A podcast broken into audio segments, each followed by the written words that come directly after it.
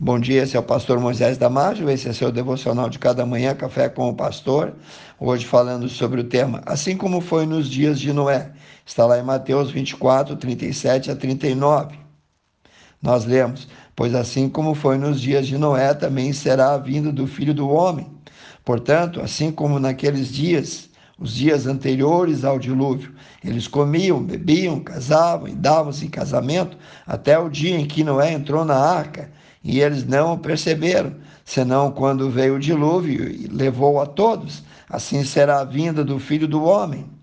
O texto de Jesus que acabamos de ler nos dá a nós, sua igreja, e aos judeus um aviso de última hora para se preparar, pois todos os sinais já estão acontecendo e se intensificando cada vez mais.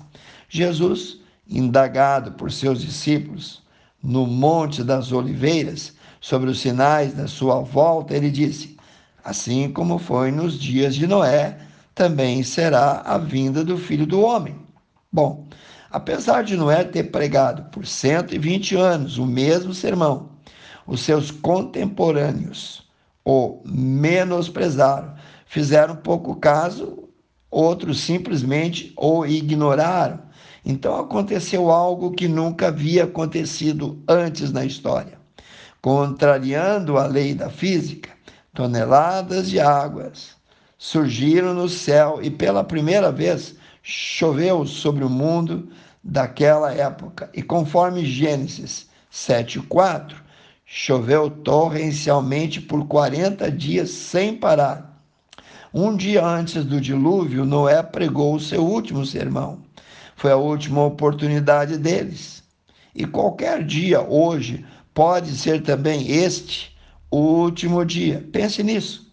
A coisa mais importante é agora estar ciente dessa verdade e estar preparado, como disse Jesus, para aquele dia e para que principalmente aquela hora não nos pegue de surpresa. Isso nos mostra que devemos estar prontos já vigiando, orando, para não sermos pegos de surpresa.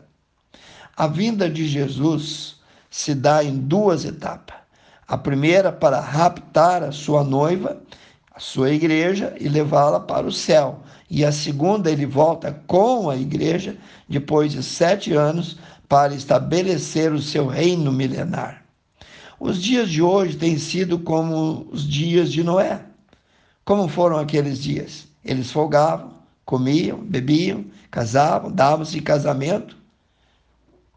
Nada de mal, irmãos, em comer, beber e se casar. Mas o mal está em se esquecer de Deus, em virar as costas para Ele, em fazer disso, o comer e beber, uma prioridade na vida.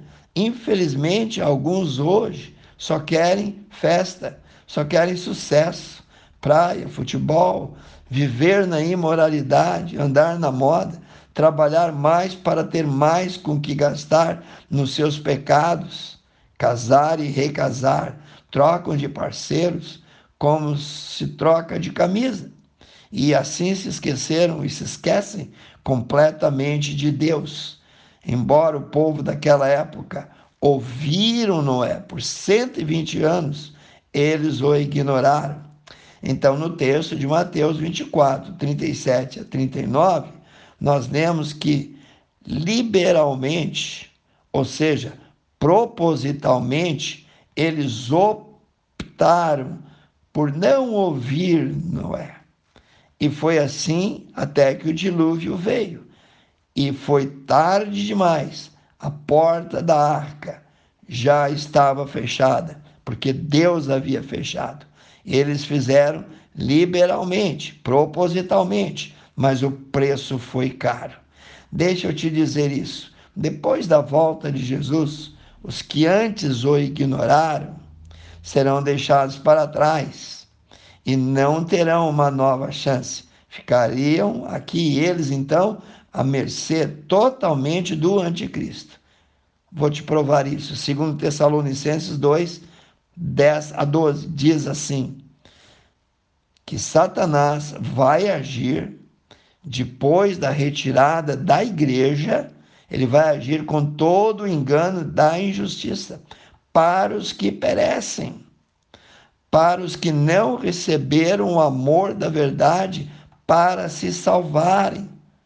Por isso, Deus permitirá, Deus lhe enviará a operação do erro para que eles creiam na mentira do diabo, para que sejam julgados todos os que não creram na verdade quando tiveram a sua chance, antes tiveram prazer na iniquidade. Apesar de serem dadas milhares de oportunidades, o coração daqueles homens na época de Noé eram só má continuamente, eram pervertidos, egoístas e cruéis. Gênesis 6,5 diz: E viu o Senhor que a maldade do homem se multiplicara sobre a terra, e toda a imaginação dos pensamentos deles, do seu coração, era só má continuamente. Hoje não é diferente. Assaltos acontecem a cada segundo, crimes de todas as formas, drogas, violência. Nas grandes cidades, ódio tem se multiplicado de forma assombrosa em todos os níveis, nas escolas, no trabalho, dentro dos lares. Políticos desonestos, mentirosos, egoístas, corruptos, penitenciárias e cadeias com superlotação e assim por diante. Quero que você medite nisso, pense nisso. Quero orar contigo agora. Precioso Deus, eterno Pai, tua palavra diz que o Senhor voltará para raptar, roubar, levar a sua igreja. Pai Santo, que nós possamos estar totalmente ligados com o céu, antenados com a tua palavra, no firme propósito de fazer cada vez melhor. Pai, abençoe cada um que ouviu esse devocional. E eu te vejo amanhã em mais um Café com o Pastor, ou no próximo Café com o Pastor.